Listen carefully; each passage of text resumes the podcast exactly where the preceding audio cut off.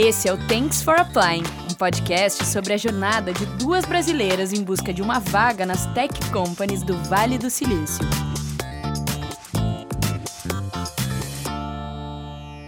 Olá, sejam bem-vindos ao nono episódio do Thanks for Applying. Eu sou a Eduarda. Eu sou a Melissa.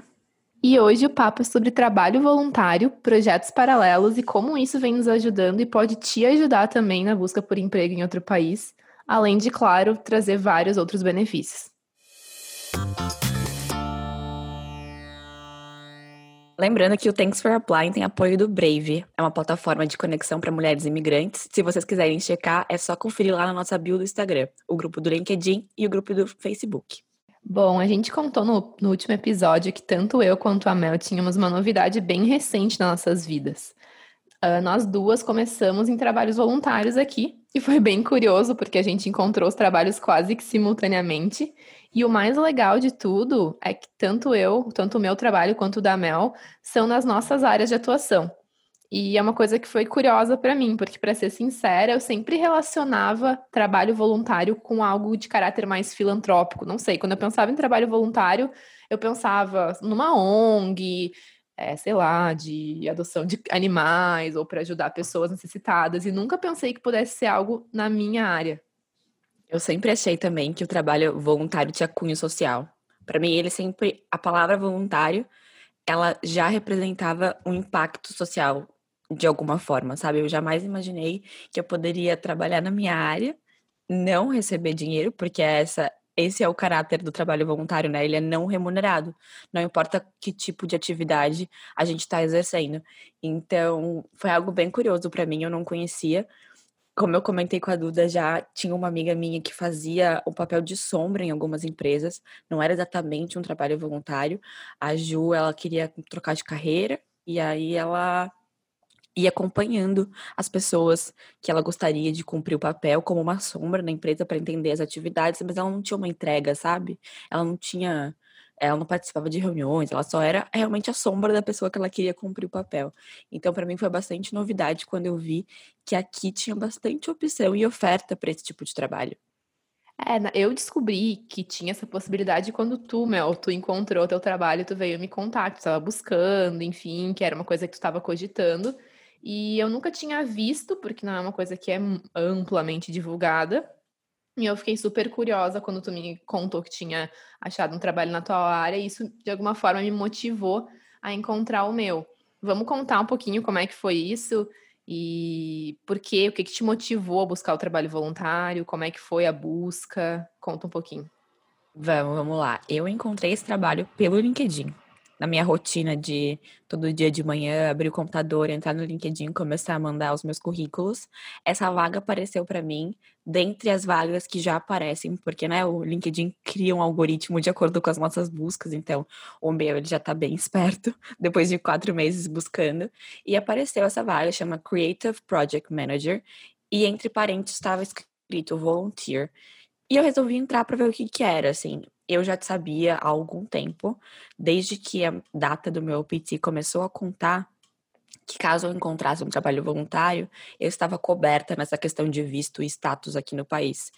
Porque a ideia do OPT, né, que é o Optional Practical Training, que é você trabalhar full time aqui depois de fazer um curso de graduação ou pós-graduação, é você devolver o valor para o país. Então, eu vim aqui, adquiri conhecimentos, né? eu estudei aqui, o país de alguma forma me deu um valor, então eu tenho o direito de trabalhar e receber, mas a ideia é devolver valor para o país, então não importa para eles se tu está sendo pago ou não. Se for um trabalho não remunerado, que a gente está chamando aqui de voluntário, né, que é o cunho desse trabalho, para eles tudo bem. Então, quando eu vi esse trabalho lá, essa, essa vaga, eu falei, olha, quem sabe pode ser uma oportunidade para eu ficar mais tranquila na minha busca do meu, do meu trabalho pago, porque o prazo continuava contando, então quando eu vi essa oportunidade, eu falei, ah, vou mandar meu currículo.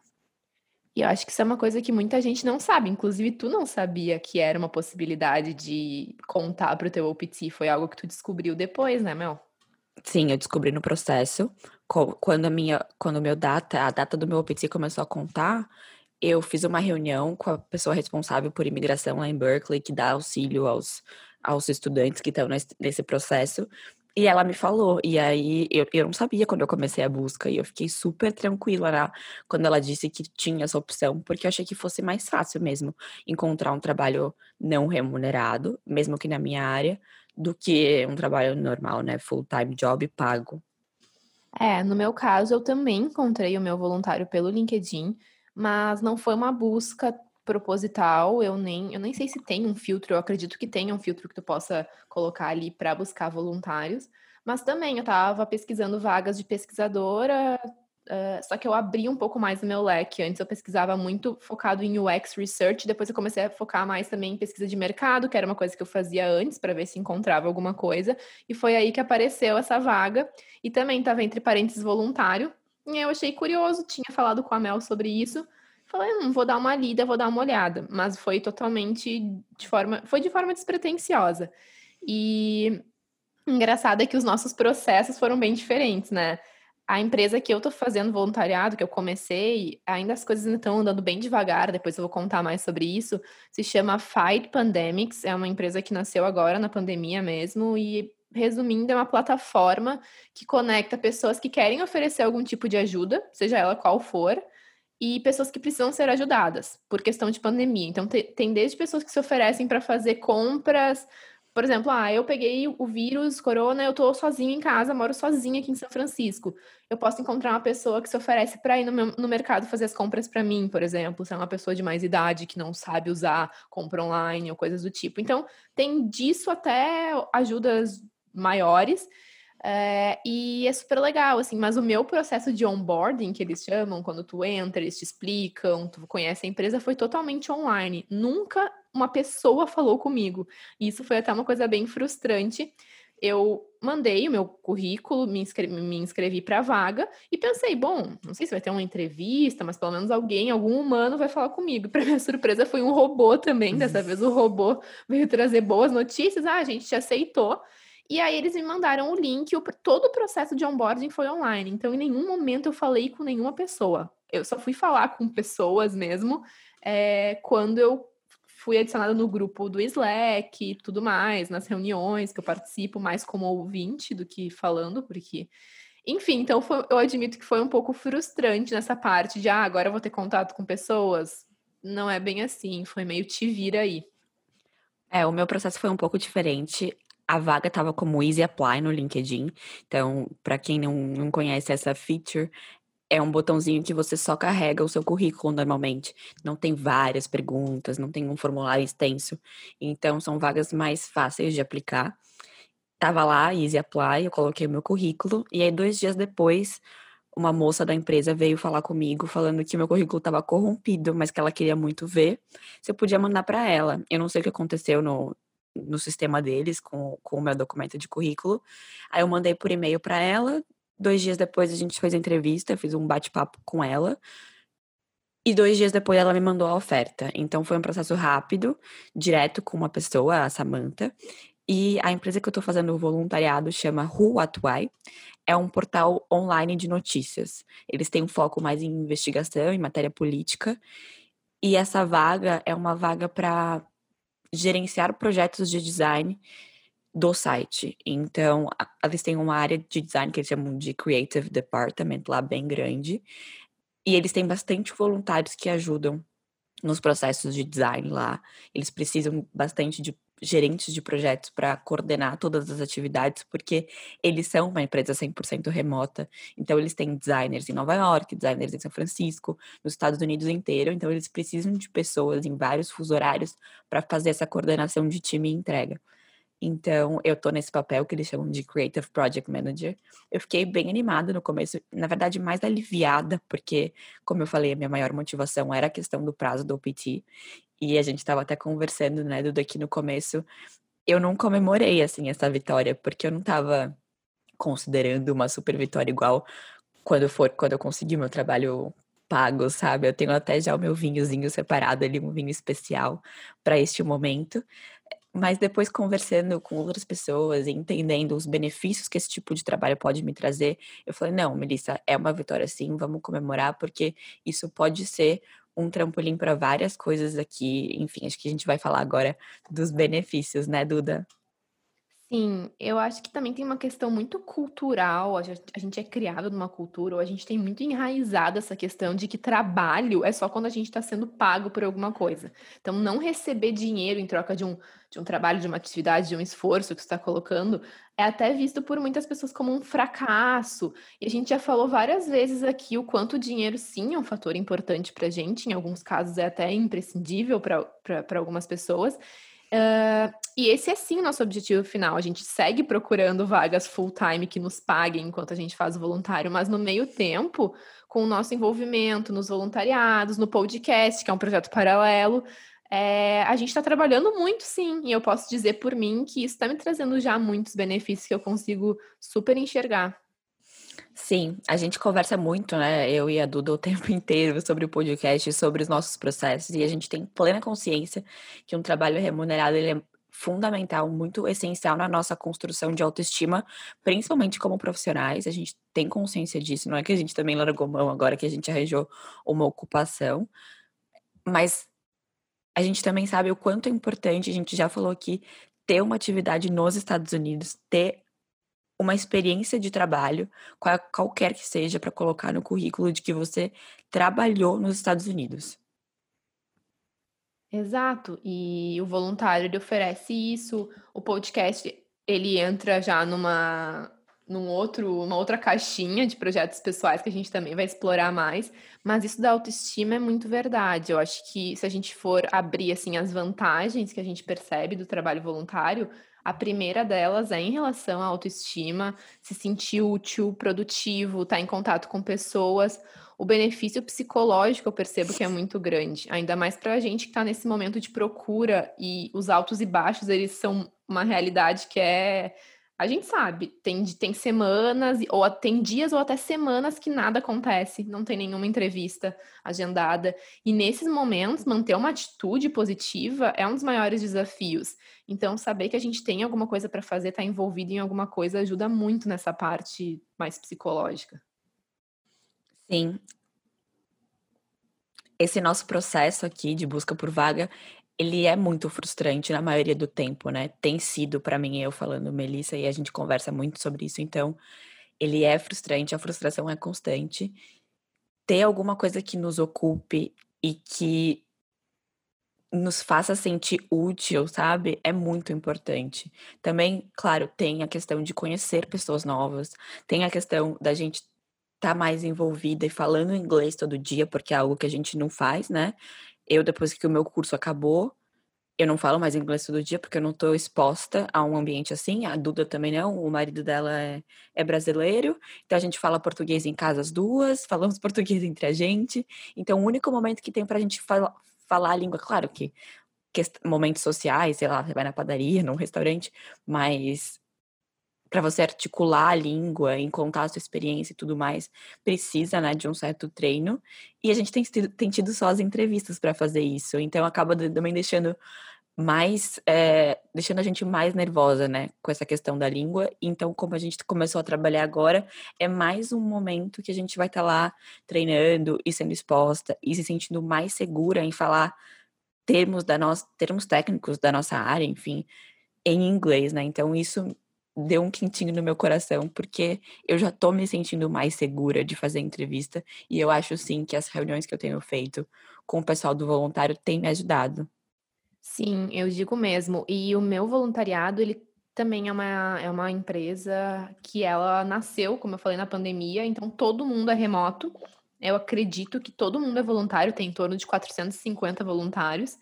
Então, é muito legal porque eu me sinto mais segura de falar inglês, porque eu sei que no meu time, por exemplo, nas reuniões, eu já vi que tem gente da Costa Rica, tem gente que é dos Estados Unidos, tem outros brasileiros. Então, também, assim, é, é, algo que eu me sinto mais segura de, de, de, falar e tudo mais, além de trazer todo esse aprendizado que a Mel falou, porque é isso, a gente, a única oportunidade que a gente estava tendo para mostrar o nosso inglês mais técnico, digamos, que não seja esse inglês do dia a dia, vou no mercado, vou na padaria, eram nas entrevistas. Imagina, então, e as entrevistas a gente sabe que são uma oportunidade que a gente agarra com unhas e dentes que a gente não quer errar. E não, quando eu falo errar, não estou falando errar uma palavra ou errar o uhum. inglês, estou falando errar assim, a gente tem que cuidar muitas coisas, prestar atenção em muitas coisas, e o idioma tem que ser uma, uma das menores das preocupações, porque tem tanta coisa que tem que pensar e expor e tudo mais, que o idioma ainda é uma grande questão para gente, mas não deve ser cada vez menos. E o voluntário ajuda demais nisso. É, e ajuda também na parte de networking, né? Porque a gente tá conhecendo pessoas, a gente tá se relacionando. Enfim, ou no meu, eu digo pelo, pela minha experiência, eu já conversei com mais ou menos umas seis, sete pessoas diferentes, em reuniões diferentes. É claro que nada muito profundo ainda, mas já são seis, sete pessoas que eu fui exposta, sabe? Então isso vai me ajudar com certeza em termos de networking. Eu já coloquei no meu LinkedIn essa experiência como uma experiência de trabalho part-time, né? Que é meio período. Então eu já coloquei lá e eu já senti que as pessoas, os recrutadores que me procuram pelo LinkedIn têm aumentado, assim, sabe? Eles, as pessoas que procuram vagas, que procuram pessoas para vagas com o mesmo nome da vaga que eu ocupo hoje, na rua Atuai tem me encontrado com mais facilidade. Então eu tenho recebido mais contato para vagas parecidas com as que eu tô com o papel que eu tô cumprindo hoje, sabe? Então isso já também é um super sinal positivo, não não que tenha me trazido frutos já que eu tenha colhido, mas eu já percebi que faz uma diferença, sabe? É, eu ainda não consegui enxergar essa diferença, mas eu acho que é. Ah, não, eu também adicionei como um trabalho. É que tem uma parte do LinkedIn que tu pode adicionar como voluntariado. Eu não comentei, mas eu também tô... comecei bem recentemente um outro tipo de voluntariado que é com o Brave, que é o nosso grupo, que é o grupo que nos apoia aqui. É, as meninas me, me chamaram para ajudar na parte da pesquisa. É algo bem recente, então, assim, eu não posso ainda falar muito, porque diferente do Fight Pandemics, Five Pandemics, que é algo que eu comecei faz mais ou menos um mês e meio. É bizarro como o tempo passa rápido. É, o Brave foi mais recente, mas eu adiciono do Brave na aba de voluntários, que fica lá embaixo no perfil do LinkedIn, e o Five Pandemics eu adicionei em cima. E para mim, o que me motivou a colocar ali como um trabalho também part-time, mas na parte de experiências e não de voluntariado, é uh, uma questão do gap que a gente falou que é muito perguntada que, que é o gap, né? Esse tempo que tu fica uh, sem trabalhar. E desde que eu saí do meu trabalho no Brasil para me mudar para cá, já passou um ano. E isso é uma coisa que a gente comentou também, que é muito questionada nas entrevistas. Então, eu acho que também tá aí outra vantagem do voluntariado. Ele ajuda a preencher esse gap entre empregos. E tu pode, quando alguém perguntar, falar: ah, não, não tô trabalhando, mas estou fazendo um voluntário. Ou no meu caso, eu também cito: ah, eu tô fazendo uh, trabalhos como freelancer para o Brasil. Então, tá aí uma outra vantagem interessante que, que ajuda a preencher esse gap. Tudo bem que eu, eu já tenho um gap de um ano antes de ter começado voluntário. Mas digamos que dá uma amenizada, né, quando surge esse assunto meio chato nas entrevistas.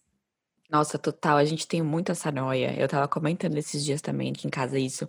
Eu larguei o meu trabalho no Brasil em maio do ano passado.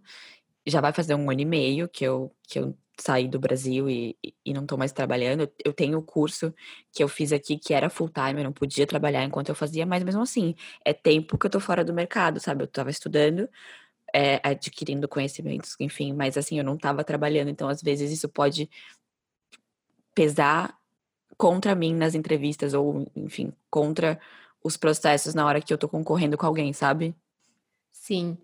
É, com certeza. E sabe que, bom, aqui eu, eu, eu, não sei, não sei se isso é uma verdade absoluta, mas eu percebo que aqui essa cultura do voluntariado ela é um pouco mais presente. Acho que num dos nossos primeiros episódios a gente comentou muito sobre projetos paralelos, que desde a, desde a escola os alunos são muito incentivados a se envolverem em atividades dentro da escola, depois vai na, na faculdade também. Então, essa questão do voluntariado ela é mais viva, talvez, e presente, não sei, essa é a impressão que eu tenho.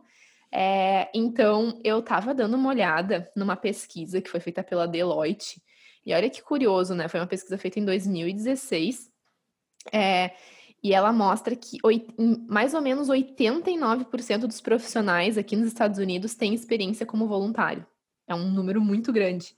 É, mas a mesma pesquisa fala que desses 89%, 45% só incluem nos currículos essa experiência. Então, assim, eles estavam falando que isso é uma coisa importante, tu incluir isso tal, porque pode ser um diferencial. É, porque eles falaram que 82% dos entrevistados nessa pesquisa disseram que são mais propensos a escolher um candidato com experiência com voluntariado quando eles estão contratando do que outros que não tenham.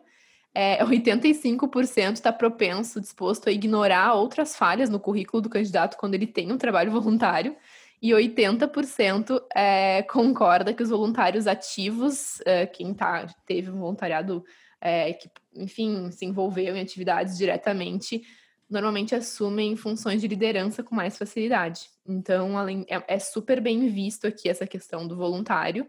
É, e tá aí mais uma vantagem de incluir isso no currículo, é uma, é uma jogada interessante.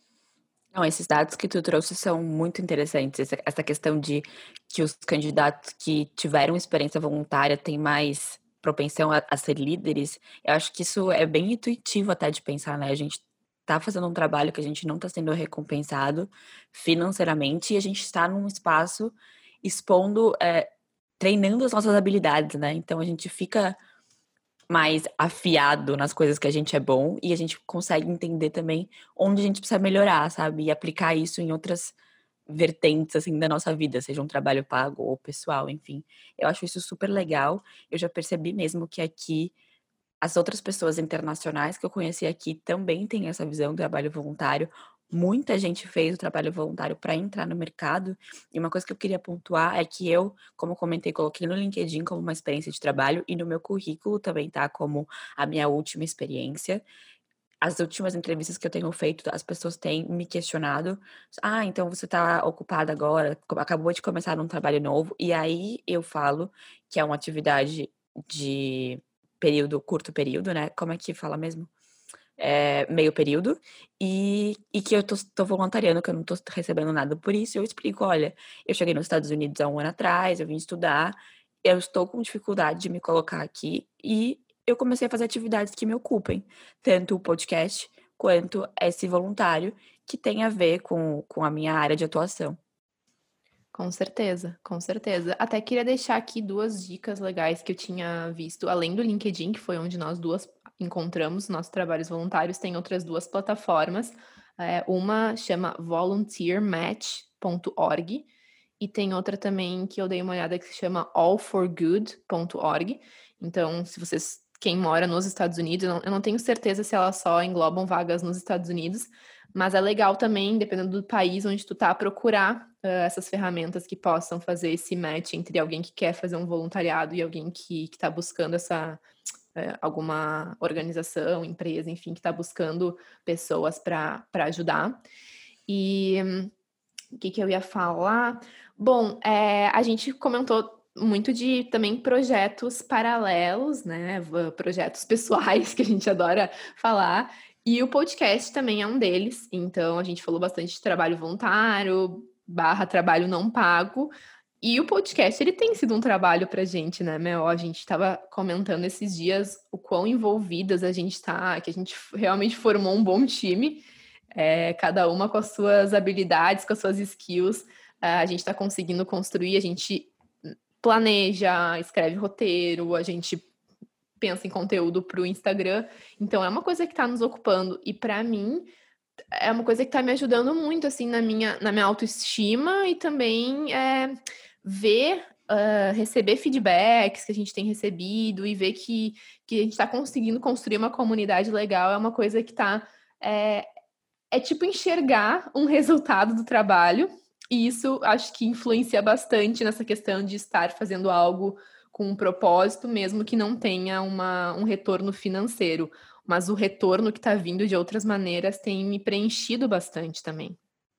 Sim, total. A gente falou no, no episódio, acho que foi no episódio 5 ou 4, de estrutura de currículo, o quanto esse esse grupo, né, essa, esse, esse bloco de projetos pessoais e projetos paralelos eram importantes no currículo, eram importantes para você bater papo com pessoas, nem que seja para fazer networking, não precisa ser numa entrevista, mostrar que a gente tem interesses fora, né, o, o trabalho, fora o fato de estarem me pagando por uma atividade, isso ajuda muito na hora de quebrar o gelo na entrevista ou num bate-papo. É, é, muito importante, isso tem me ajudado muito também. Eu tô super feliz com o projeto. Mas, Duda, conta pra gente se tu tem outros projetos pessoais que têm te ajudado neste momento, desde que tu veio aqui para os Estados Unidos.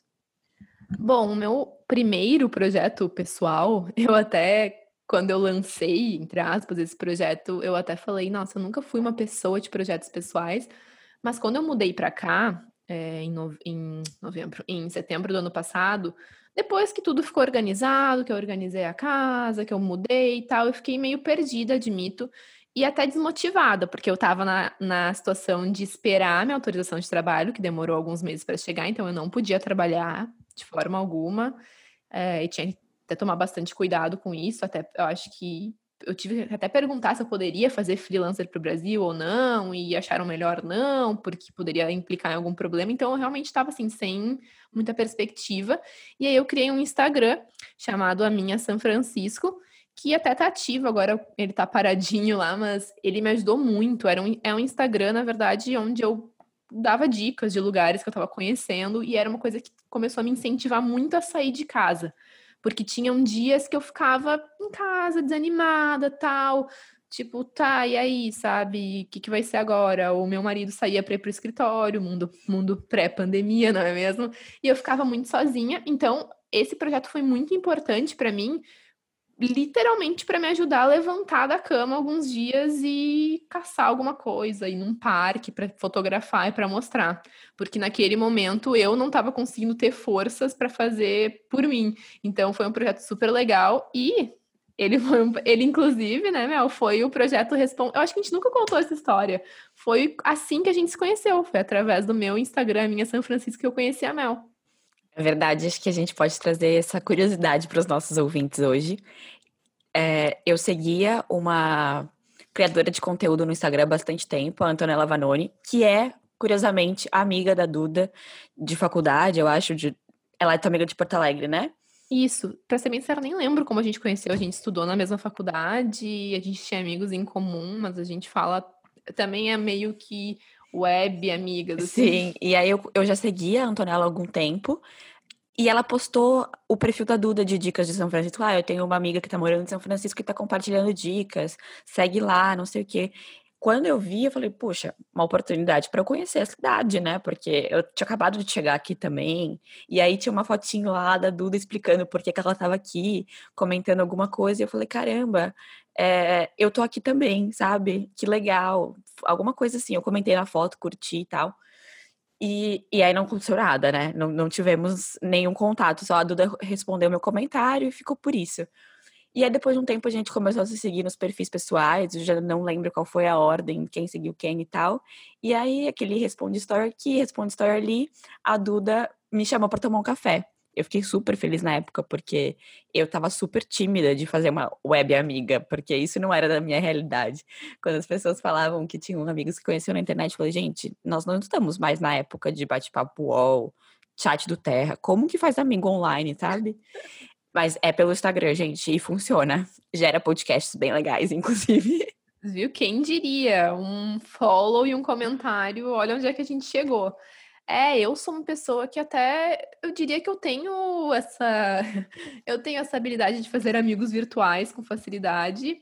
É claro que praticamente nenhum levou uma amizade e uma conexão como eu tenho com a Mel. É, dito isso, a gente agora tem um podcast juntas e virou super amigas aqui.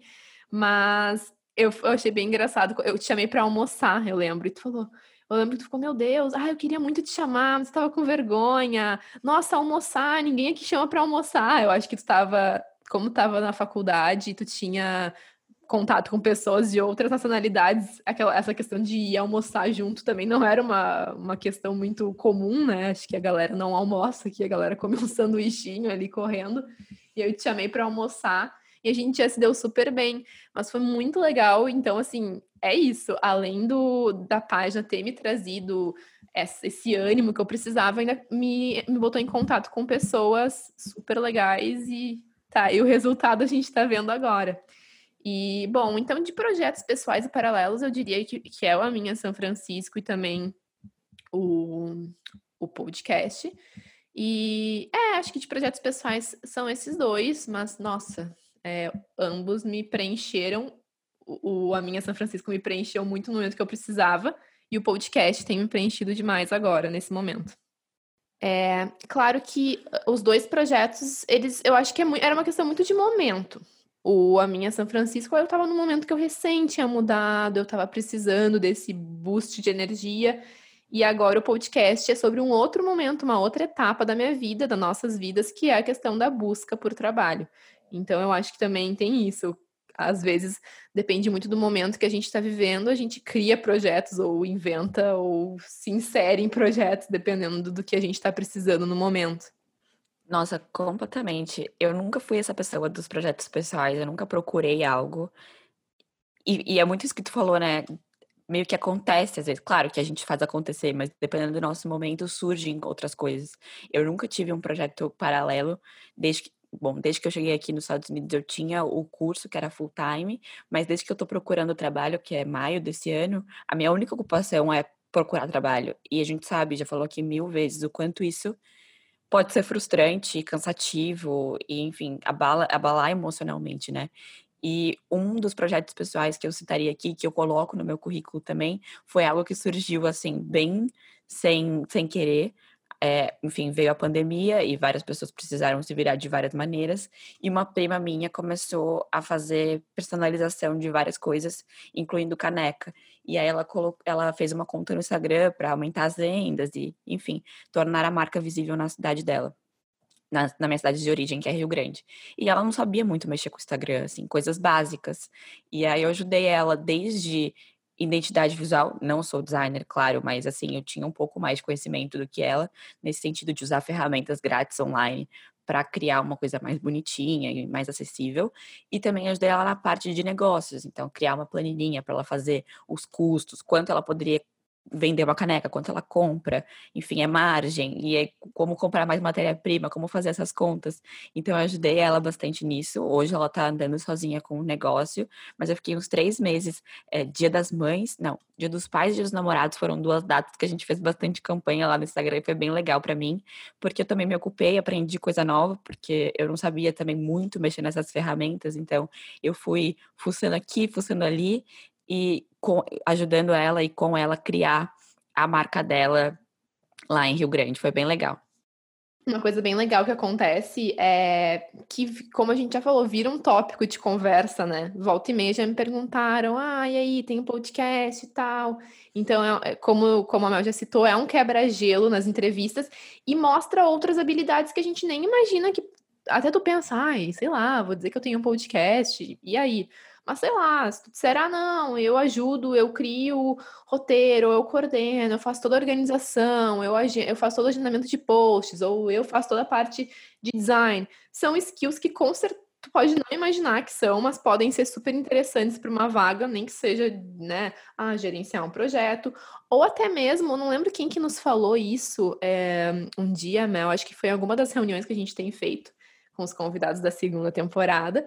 A gente já está agilizando a segunda temporada, que é muito interessante para os empregadores aqui uh, enxergarem que tu, se tu está fazendo um trabalho, está envolvido em um projeto e não está recebendo por isso, quanto de paixão tu não precisa colocar naquilo. Então é uma coisa que as, as pessoas até admiram. Poxa, olha isso.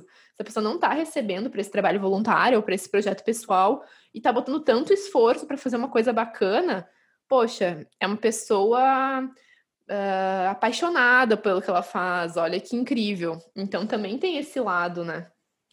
Nossa, total. Eu, a gente já falou aqui várias vezes isso. E continua sendo quebra-gelo e continua sendo tópico em entrevista.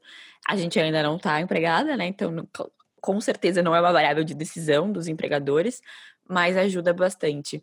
E eu estava pensando aqui, a gente conversa bastante sobre outras coisas que a gente faz, que nos ajudam né, nesse processo que eu já falei aqui várias vezes, o quão frustrante e o quão me abala emocionalmente. E é, é legal a gente encontrar coisas que nos preencham e que assim, nos alimentem nesse momento, né? E agora eu falei, eu até usei a palavra alimentem para trazer o meu projeto pessoal, que tentei incluir a Duda nele, mas ainda não deu tempo, ou ela ainda não quis entrar, mas eu tenho feito algo que tem me ajudado muito, assim, mais emocionalmente e fisicamente, assim, saúde física e mental, que é um, eu, eu criei na minha cabeça um projeto de fazer todas as refeições da semana veganas. Então, eu já, já era vegetariana, então isso foi um pouco mais fácil para mim. E tem sido muito legal exercitar minha criatividade para criar coisas novas e não ficar repetitivo, sabe? E eu sou uma pessoa apaixonada por comida, eu gosto muito de comer. Então, virou uma coisa legal para mim, sabe? Tipo, um momento que eu me divirto na hora de fazer compras e tentar entender como é que eu vou usar um alimento que eu já usava antes de uma maneira diferente, sabe? Enfim, é um negócio que parece simples, parece bobo, mas que tem me ajudado bastante, assim, durante a semana a me manter mais ativa, a me manter mais motivada e até por questões de saúde, mais com mais energia. Eu achei incrível que tu trouxe esse exemplo. Sim, a Mel montou um cardápio para mim, porque eu falei, ah, amiga, não sei como é que tu consegue. Ela falou, não, mas por que, que tu não tenta? Eu falei, não, uma semana vegana é muito desafiador para mim. Aí ela montou um cardápio para um dia, eu prometo que eu vou tentar em breve, uhum. mas ainda não chegamos lá. Apreciei o esforço, tá ali o cardápio, eu, eu juro, amiga, que eu vou fazer.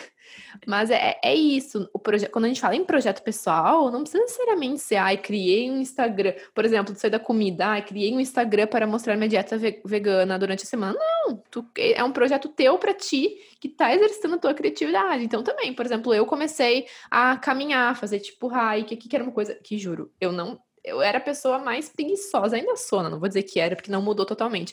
É, pressão baixa, passava mal. Quando alguém me chamava por uma, uma questão de aventura, assim, ah, vamos fazer uma caminhada, uma trilha, não, eu era a pessoa que ia fugir disso. Mas engraçado que muito por acaso eu fiz uma caminhada, uh, uma amiga me convidou um dia para fazer uma caminhada até um parque aqui, aqui próximo de casa próximo, mas nem tanto, porque a gente está falando de São Francisco, uma, uma cidade com muitas subidas, então foi super exaustivo. Mas eu me senti tão bem depois que na mesma semana eu já puxei o Luiz, meu marido, para mesma, e agora todo final de semana a gente está indo. E é uma coisa que a gente encontrou que é uma, não é um projeto, é uma atividade, mas que me faz super bem. Então, projetos, atividades, qualquer coisa que te enfim, te desafie ou que faça com que tu exerça a criatividade ou, sabe, esteja em contato com a natureza, qualquer coisa para a gente nesse momento tão delicado é, é super importante encontrar assim, coisas que, de novo, te alimentem e te façam, é, te tragam a sensação de bem-estar e de produtividade, por que não? Agora que tu falou disso de mostrar, falar das atividades que nos, nos preenchem, eu tava lembrando que aqui é muito comum nos formulários de, de aplicação de vaga perguntarem: ah, compartilhe com a gente o seu site. Eu, eu, pessoa física, Melissa, não tenho um site que conta a minha história, que fala mais sobre mim, mas é muito comum pessoas no processo seletivo, no processo de entrevista, aqui no Vale, a gente tem um amigo que tem, criaram, criaram um website para falar da Eduarda, para falar da Melissa. E não precisa ser um website de portfólio, que é o caso da Duda, que é designer, é researcher, tem um portfólio de projetos para mostrar, mas é um, é um site contando, ah, eu, eu sou tal pessoa, tenho tantos anos, eu gosto disso, eu faço isso para trabalhar, eu faço isso para me divertir.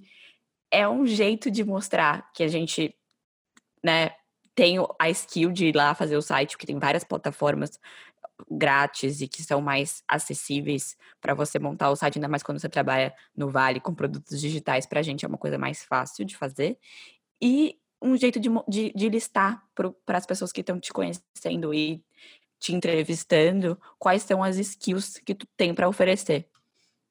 Isso do site é uma coisa muito legal. E é verdade, tem gente que pensa, ah, eu sou, uh, como a Mel, gerente de produto, tal, o que, que eu vou mostrar? Eu não tenho um portfólio para mostrar, ou alguma coisa muito palpável, mas é isso, eu acho que é uma super oportunidade de tu mostrar a tua cara pro mundo, pro, para quem tá te entrevistando. E é uma coisa assim, tu mandou, tu vai colocar ali a aba sobre ti, sobre a tua experiência, sei lá, tem gente que bota fotografias, que tira, ah, o meu hobby é fotografar, que estão algumas das minhas fotografias, tipo, uma coisa bem pessoal mesmo, que ok, pode ser que não se sinta tão confortável de falar na entrevista, mas se a pessoa lê o teu site, ela pode trazer o entrevistador, o hiring manager, recrutador, seja lá quem, quem pegue o teu site e olhe, além de também poder mostrar skills é, não é só designer que consegue fazer uma coisa organizada visual. Sim. Não. Como a Mel falou, tem muita plataforma legal e é uma forma de tu até mostrar a tua, tua forma de expressão. Mostrar um pouco também o jeito que tu divide as coisas e pensa, né? O teu raciocínio lógico, como é que eu vou me apresentar, como é que eu vou contar a minha história. E aí também, como a Duda falou, não precisa ser nada técnico, não tô apresentando um portfólio, mas eu posso falar, ah, eu gosto de viajar, mostrar as minhas cinco viagens favoritas, colocar as fotos o que eu acabei de falar agora, ah, eu, eu gosto de pensar mais na minha alimentação, tô fazendo um desafio vegano, colocar as fotos das minhas refeições.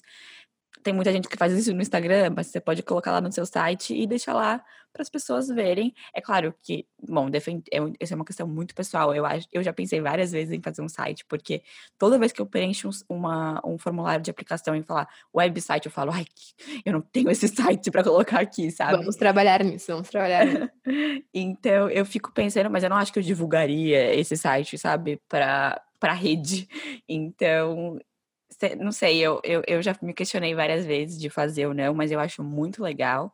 E é um jeito diferente de compartilhar que não tá só nas redes sociais, sabe? É um jeito talvez mais profissional de contar a mesma história que a gente conta nos nossos stories, sabe? É isso, aquilo do storytelling, que é uma, eu diria que é uma soft skill, talvez, não é uma skill muito técnica, uh, que é saber a forma com que tu conta histórias. E isso eu tenho certeza que para qualquer vaga é uma coisa muito importante no momento que tu tá fazendo uma apresentação para alguém, no momento que tu tá expondo uma ideia, não importa o cargo que tu tenha, se é criativo, se não é, tu saber contar uma história de formas diferentes, criativas, é uma coisa importante e super relevante. E um ter um site, ter alguma sei lá, até um blog, qualquer coisa, é, é uma forma de, de mostrar isso, mostrar quem tu é além do trabalho. Claro que pode ser um site profissional, mas ter ali alguma aba, como a Mel comentou, com projetos tal. É, enfim, eu adoro fotografar, por exemplo. Em uma das minhas entrevistas até surgiu esse papo de fotografia. Eu não tenho minhas fotografias minhas no meu site, mas foi uma coisa que depois desse papo eu até cogitei. Porque eu tava falando com o hiring manager, ele falou: Ah, o que, que tu gosta de fazer e tal. Aí eu comecei, não, não sei, eu comecei numa viagem que eu pensei: o que, que eu tô falando? Aquela clássica assim, comecei o raciocínio, agora eu vou ter que terminar. E eu comecei a relacionar a fotografia com a pesquisa tipo, a curiosidade, falei das diferenças, tal. Gente, olha, que eu tô até, fiquei até com vergonha de pensar nisso, mas no fim deu certo, porque eu comecei a falar, não, porque a fotografia enfim, tu tá vendo as coisas através de uma lente, mas tu tá botando o teu olhar, enquanto na pesquisa tu também tá vendo as coisas através de uma lente, mas tu não pode deixar o teu olhar influenciar. Enfim, criei uma coisa, dei uma viajada, mas o cara amou, o cara falou, nossa, tal, que legal. Rolou um super papo sobre fotografia. Então, assim, olha só como coisas completamente que possam, possam parecer aleatórias. O que, que tem a ver fotografia e eu ser pesquisadora? Ninguém vai querer ver isso pode ser que com alguma pessoa aquilo ali vai causar um impacto interessante. Eu queria ter esse skill que tu tem, amiga, de viajar, assim, sobre fotografia em inglês, né? Vamos lembrar disso, porque a gente tá viajando e falando várias coisas nada a ver, enfim, na nossa língua é bem mais fácil. Em inglês, admiro bastante. É, não sei, agora eu tô eu contando, eu sempre falo, né, depois da entrevista, eu quero começar a gravar as entrevistas, porque para escutar depois, porque eu, eu não lembro, eu lembro que eu toquei nesse assunto, Talvez se eu escutasse a gravação eu ia ficar roxa de vergonha, hum. mas rolou, sabe? E claro, às vezes rola aquela aquela confusão que eu sempre falo que eu sou uma pessoa bem, tenho bastante dificuldade de começar e terminar um raciocínio.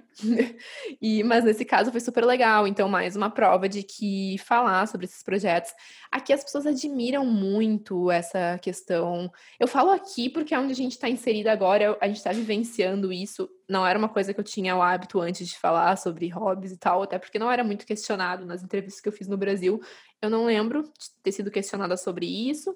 É, mas aqui eu, eu, vejo que tem essa admiração, assim, eles querem pessoas, uh, ok, que sejam qualificadas, principalmente tech companies, startups, esse tipo de time de produto, né, que é o nosso uhum. universo, eles têm muito isso, assim, eu quero saber quem que te tira da cama de manhã, o que, qual é a tua paixão, sabe? E eu percebo que quanto mais apaixonadas as pessoas parecem por aquilo que elas fazem e sangue no olho, no, no bom sentido, é, mais chances existem de, de dar um match aí com a empresa. E eu acho legal que tu trouxe isso de que as pessoas aqui admiram e valorizam e querem saber, porque isso vai pesa bastante com aquela questão que a gente já falou de que aqui eles não perguntam coisas pessoais. Então, eles não querem saber quantos anos tu tem, não querem saber se tu é casado ou não, não querem saber se tu tem filho, mas querem saber quais são as outras coisas que tu faz para afiar aí as tuas skills, sabe? Seja no trabalho ou não. Então, as pessoas gostam de saber projetos pessoais, mas não gostam de saber coisas pessoais suas, sabe? O que é diferente. Eu achei legal, é, porque eu nunca tinha pensado nisso enquanto a Duda tava falando. Eu falei, ah, é verdade, eles gostam muito de saber essas questões, esses projetos pessoais, mas muito mais focados nas coisas que a gente pode entregar, no jeito que a gente faz as coisas, do que se a gente tem 28, 29 anos, casado, tem filhos, onde mora, enfim. Isso faz muito mais sentido se tu for pensar, porque que diferença vai fazer eu ter 29 ou eu ter 35? Agora, se tu me perguntar o que, quais são tuas outras paixões além do trabalho e eu citar coisas uh, que possam ser relevantes, cara, isso faz muito mais sentido quando tu tá tentando conhecer a pessoa, né? Se, se eu sou casado ou não, o que, que isso vai influenciar? Uh, qual é a influência que isso vai ter em mim enquanto profissional? Se eu tenho filhos ou não? E essas eram perguntas bem comuns que apareciam no Brasil e nas entrevistas de sempre. Eu acho que não, não teve uma vez que eu não tive que responder a minha idade ou esse tipo de coisa. E aqui é mais muito mais para esse lado de paixão e hobby, o que que tu faz para exercitar tua criatividade? É uma pergunta que já apareceu na em entrevista para mim. Porque, enfim, precisamos estar em constante evolução. E é isso. Eu acho que é até uma, uma coisa para se refletir, que a gente também não muitas vezes pensa que para a gente é, melhorar enquanto profissionais, adquirir novas skills, a gente tem que fazer cursos na nossa área e coisas. Às vezes um curso de culinária pode te dar muito mais insights, um curso de fotografia, um, sei lá, um, um workshop de meditação podem te trazer. Eu até estava lembrando aqui que nada a ver, né? Ó, lá vou eu viajar. Mas é, não sei se já assistiu, Mel, aquela série Mad Men. Enfim, o cara era um publicitário. Eu tô lembrando do último do último episódio. O cara foi para um retiro lá espiritual e ele tem uma puta ideia no retiro. Olha, eu dando spoiler, mas enfim. Se você não assistiu, não se preocupa que não é assim uma coisa que vai estragar. Mas ele tem uma puta ideia nesse retiro, no final da, da série, e olha só, tipo, o cara tá ali no escritório, na agência de publicidade, tipo, fazendo brainstorming, talvez não fosse funcionar tão bem como funcionou com ele lá no retiro espiritual, num momento totalmente desconectado. Então é isso, nem sempre as, as coisas estão nos lugares, as respostas estão nos lugares mais óbvios, e a inspiração nem sempre está no lugar mais óbvio. Então eu acho que a gente tem que também desconstruir um pouco essa ideia de que a gente só aprende com cursos focados na nossa área, em formatos tradicionais.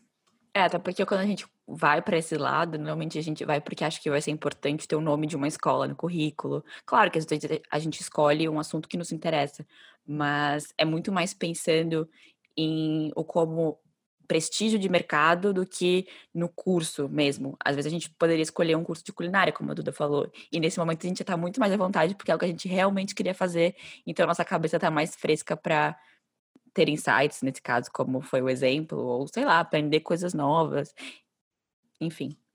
É, eu tinha no banco que eu trabalhava, eu tinha lá no Brasil, antes de vir para cá, eu tinha um colega, o Luciano, que ele era ele era UX designer, product designer. E aí ele era, ele tinha, não sei, ele era formado em física, ele tinha feito faculdade de economia, física e ele era designer. E é muito legal, até tem um texto dele no, no Medium que ele conta essa trajetória, que é muito incomum, na verdade, para um product designer ter, ter vindo desse background. Mas ele era um cara um menino tão interessado, ele ia atrás, ele se desenvolveu pela curiosidade que ele tinha. E ele hoje está trabalhando numa outra empresa super legal lá no Brasil. E é uma coisa que é mais um exemplo de, tipo, olha só, teu background, ele vai influenciar uh, não tanto o background de educação, ah, tem que ter feito o curso tal e coisa tal. Eu acho que nessa nossa área de produtos ainda tem ainda, tem ainda mais abertura embora aqui a gente já tenha comentado que existe sim uma pressão por ter uma formação mais específica, mas também tem que pensar que essa questão da curiosidade do ir atrás conta muito.